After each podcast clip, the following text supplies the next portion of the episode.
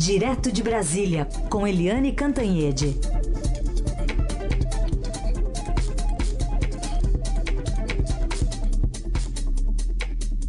Oi, Eliane, bom dia.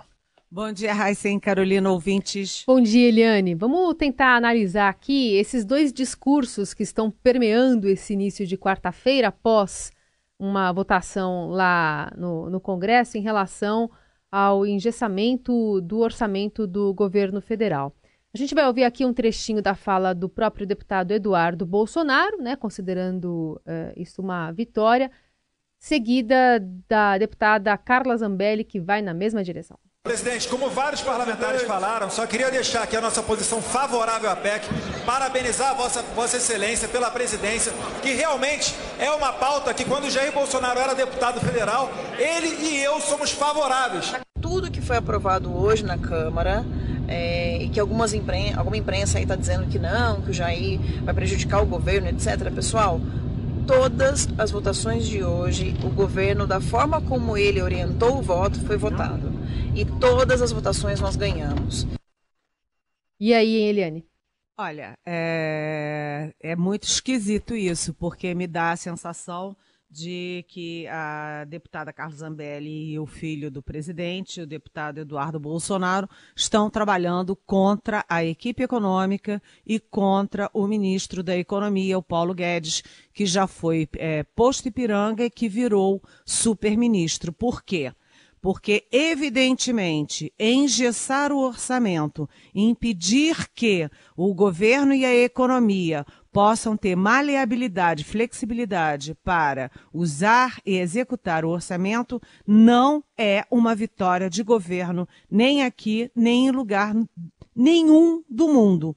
Governo nenhum quer ficar submetido à imposição do Congresso. Olha o nome do projeto. É é, orçamento impositivo. Significa o seguinte: o Congresso Nacional se arvorou dono do orçamento e está dizendo para o governo que ele está é, impedido de fazer mudanças e há uma imposição para o governo fazer o que o, o Congresso decidiu. Como isso pode ser uma vitória? ou o Eduardo Bolsonaro e a Carla Zambelli não entendem nada de orçamento e não leram o pacote, ou eles estão sabendo que, eles sabendo que iam perder, foram na onda para fingir que não foram derrotados. Isso aqui não faz o menor sentido. Aliás, essa derrota acachapante do governo por 448 votos em primeiro turno e 453 em segundo turno é exatamente na contramão do pacote que o uh, Paulo Guedes estava fazendo. Lembra aí a manchete do Estadão com a primeira entrevista do Paulo Guedes depois da posse, ele dizendo que estava pensando em fazer um pacote para desengessar o orçamento. O que que o, o, a Câmara fez ontem? Engessou o orçamento. São palavras opostas, são é, posições opostas são resultados opostos.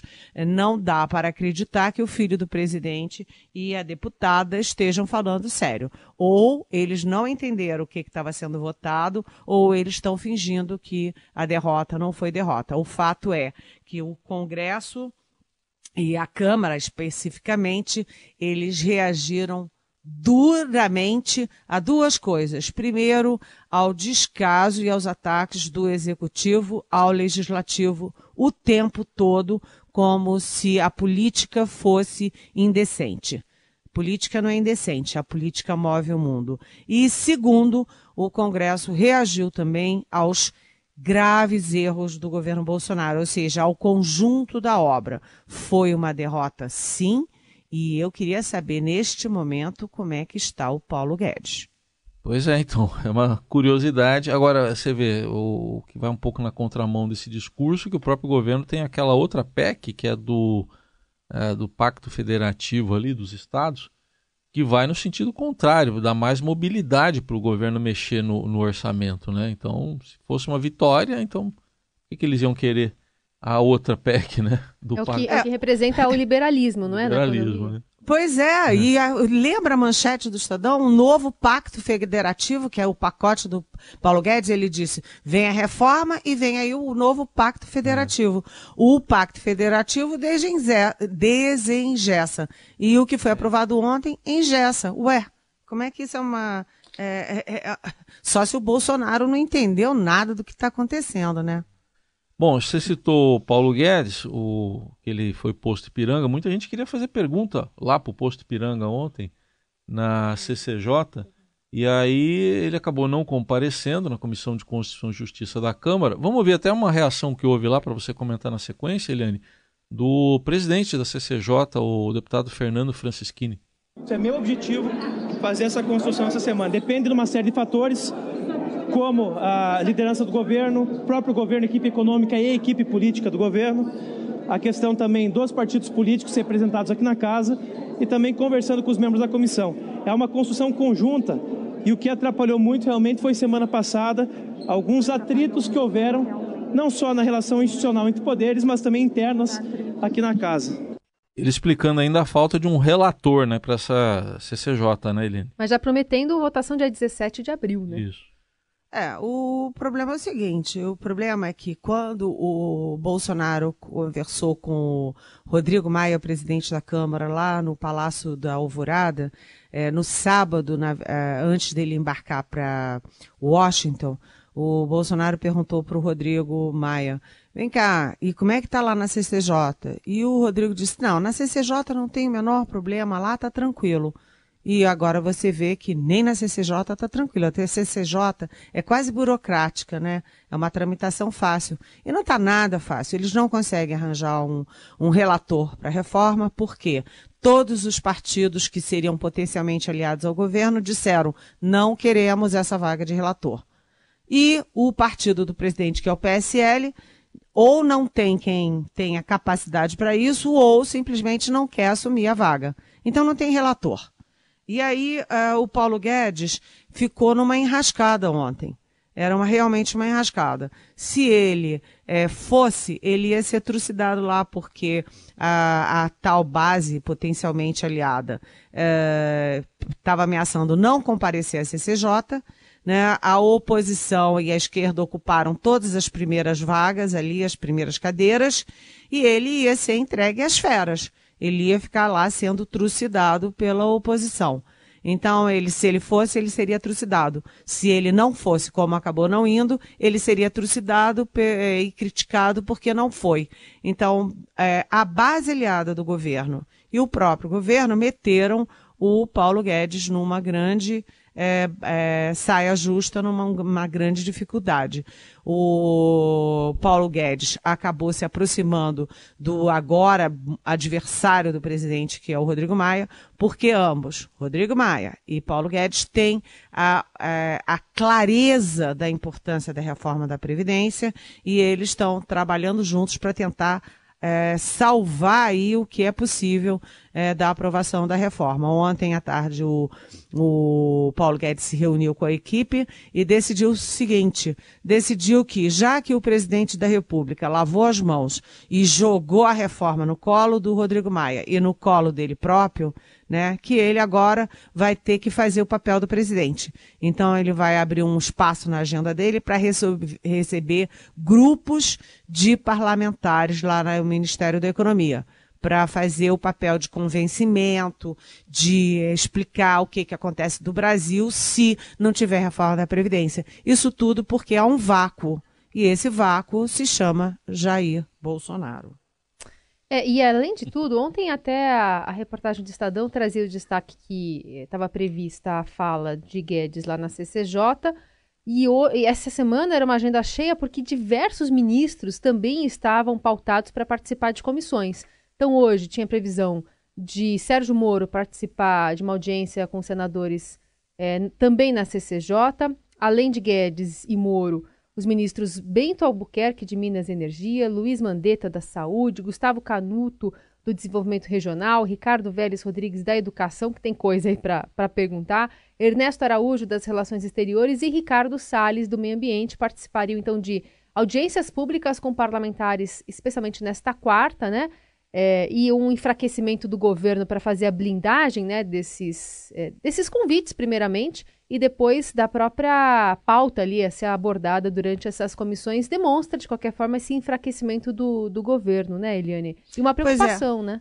Hoje eu vi, uh, eu vi os três indo ao Congresso. Eu sabia do Moro, uh, do Ernesto Araújo às 10 horas e do Vélez Rodrigues. Vocês já imaginaram o que, que vai se perguntar para o Vélez Rodrigues? Como é que está o seu programa de alfabetização? Qual é a sua, como é que está indo aquela sua grande ideia maravilhosa para o ensino médio? E o ensino profissionalizante? Você acha que vai ser assim? E o Ernesto Araújo, a política externa brasileira, como está indo? Não, não a política externa, ninguém sabe direito o que, que é. Tem uma, um pacote ideológico envolvendo ali, né, o, o guardando a política ideológica que não saiu ainda do pacote. Tem um, um embrulho ideológico, né, um papelzinho bonitinho, assim, ideológico. E dentro, o que, que é a política externa? Ninguém sabe. No caso da, da, da educação, nem se fala. Já imaginou? Que, que o Vélez Rodrigues vai falar para os parlamentares? Então, o governo está muito sem rumo. Bom, saiu o presidente do INEP, né? Como você falou ontem, saiu atirando, disse que falta capacidade de gestão aí para o ministro. O, o presidente não, não vê isso, Helene? Não, eu acho muito interessante, porque é o seguinte: o presidente diz que a velha política é que era assim, os, os políticos indicavam pessoas para ocupar uh, os cargos só para roubar. Os políticos botavam lá as pessoas só para roubar. Era tudo ladrão. Né? Aí tá bom. Então, o, o presidente Jair Bolsonaro não deixa os políticos indicarem nomes nem para as vagas nos estados e é, quem que indica os nomes para o MEC, que é um ministério que a gente diz todo dia na Rádio Eldorado, que é um dos corações, é um coração do governo. A educação é super fundamental no Brasil. Né? Quem é que escolhe? É o tal do astrólogo que mora na Virgínia há não sei quantos anos, não entende nada do Brasil, ele é que indica as pessoas para dizer como é que é a educação brasileira. Aliás, ele não frequentava escola, os filhos também não. Ele tem uma, uma forma heterodoxa de cuidar da educação. Então é o grupo do, do Olavo de Carvalho. Aí os militares. Aí põe lá os militares no Ministério da Educação. Aí põe lá os alunos do é, Vélez Rodrigues, do Ricardo Vélez Rodrigues, que é o ministro. Esses alunos são o quê? Filósofos, teólogos, eles não entendem nada de administração e de política educacional.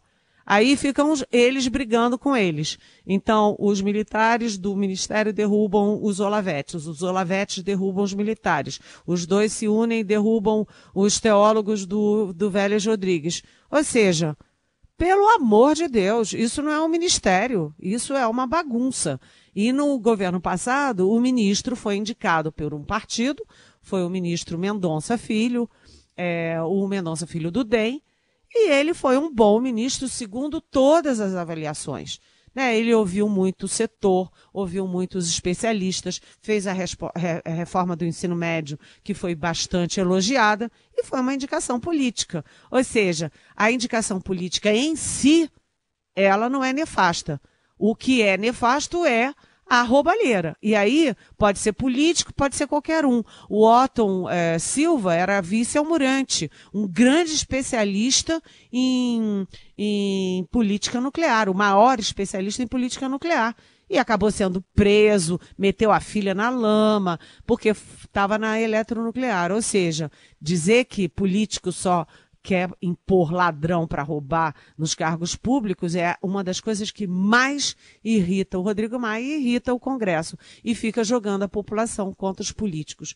O MEC é um bom case para a gente ver o que está acontecendo. A falta de rumo, a falta de, é, de política. Cadê a política educacional? Ninguém sabe. Cadê a política de saúde? Ninguém sabe. Cadê a política externa? Ninguém sabe. Sabe? É uma confusão, viu, gente? Mas agora vai mudar ali a comunicação social da, da presidência, né? Vai mudar o secretário. Acho que as coisas vão, vão ficar melhores, será, Eliane?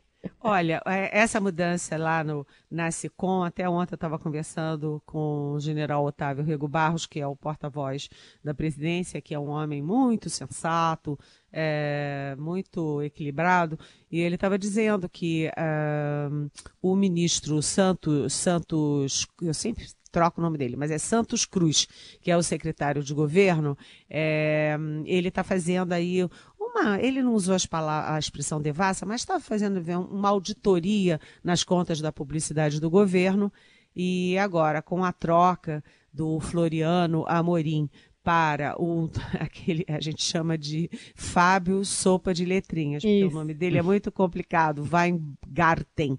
É, o Weingarten, é, a ideia é fazer o que o Paulo Guedes e o secretário de Previdência, que é o Rogério Marinho, pediram o tempo inteiro. Eles estavam em choque direto com o Floriano Amorim, porque é o seguinte: é preciso fazer uma propaganda para a reforma da Previdência, para que a opinião pública entenda, a sociedade entenda e os parlamentares se convençam. E cadê a propaganda da reforma? Não tem propaganda. Não anda. O Rogério Marinho estava muito incomodado com isso e agora vamos ver se muda. Aí dizem que saiu da órbita do, do Carlos Bolsonaro, o filho do presidente, mas isso não é verdade. Na verdade, quem sai é o Floriano Amorim da uhum. órbita do Carlos Bolsonaro e quem entra, que é o Fábio Sopinha de Letrinhas, é também da órbita do Carlos Bolsonaro. Ele não está deixando de mandar, não. Mas parece que o, o Fábio é um um empresário bastante pragmático. Ontem à noite, o vice-presidente da República, o general da reserva Milton Mourão, participou de um jantar. Estadão dá destaques aqui para esse jantar com cerca de 700 empresários na capital paulista.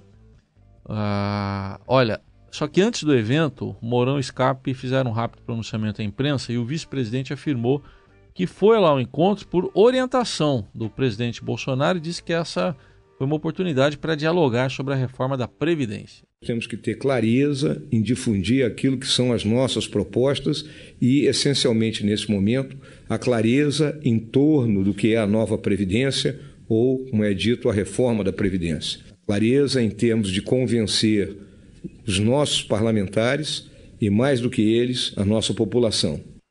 Bom, ele fez um discurso também depois, Eliane, pregando diálogo e pedindo confiança, né? Que, que você diz aí do general Mourão se mexendo?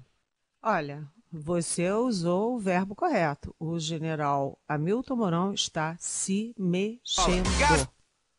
Ele está se mexendo, Heisen, e, aliás, ele está sendo mexido. Por quê? Porque se você vê é, claramente né, uma reunião com 700 empresários e depois o jantar na casa do presidente da Fiesp com 30 das maiores fortunas brasileiras, maiores patrimônios brasileiros, isso não é a troco de nada. Você não viu um, um movimento assim com nenhum outro vice-presidente da República. Imaginou o Marco Maciel é, lá é, recebendo e sendo homenageado por 700 empresários e tal. É, não existe isso. Existia muito essa ligação com o empresário no caso do Zé Alencar, que foi o vice do Lula, porque ele era empresário. Então ele estava em família. Mas no caso do Mourão, isso tem uma simbologia muito forte, porque quanto mais o Bolsonaro cai nas pesquisas e cai em credibilidade, mais o general Mourão sobe em credibilidade e sobe em curiosidade. Todo mundo querendo saber quem ele é, o que, que ele pensa, o que, que ele pode significar num futuro é, que ninguém sabe o que, que pode ser. É, aliás, o general Mourão, que tem tido essa é, postura muito mais cautelosa, muito mais equilibrada do que o Bolsonaro, você não vê o Mourão atiçando uma tropa ultraconservadora na internet contra jornalistas, contra adversários, contra coisa nenhuma, contra ministro do Supremo.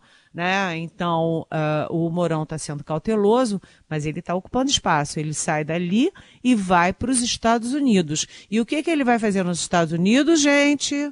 Tchan, tchan, tchan, tchan. Ele vai se encontrar com imigrantes brasileiros nos Estados Unidos, que acabam de ser estapeados pelo presidente Jair Bolsonaro, que depois teve até que pedir desculpas, e pelo filho do presidente, Eduardo Bolsonaro, que disse que eles são uma vergonha. Só que 80% dos imigrantes é, brasileiros nos Estados Unidos, 80% votaram no Bolsonaro, para o filho dele chegar lá e dizer que esses eleitores são uma vergonha. O que, que o Mourão está indo fazer? Está indo não só apagar o incêndio criado pelo Bolsonaro, mas também para fazer um contraponto. Um fala de um jeito e o outro fala de outro. Ou seja, eu acho que a expressão que o Heisen usou é perfeita. O Mourão está se mexendo. Liane, rapidinho pergunta de ouvinte aqui. Tem três, todas falando sobre reforma da Previdência. A Lu Maciel, a Eliana Maria e o Marcelo Baião. Por que defender a reforma da Previdência se o projeto atual só pesa sobre o trabalhador comum? Por que não pressionar as empresas que possuem dívidas com a Previdência, os militares, o judiciário?